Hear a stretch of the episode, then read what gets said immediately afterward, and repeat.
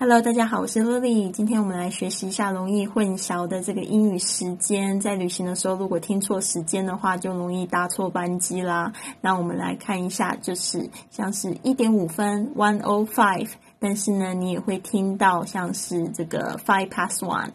然后一点十五分是这个 one fifteen，但是你也会听到 a quarter past one。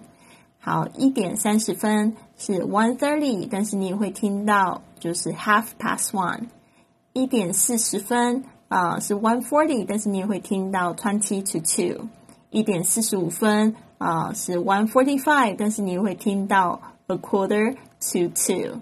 那一点五十五分呢，就是 one fifty five，但是呢，你也会更常听到的是 five to two。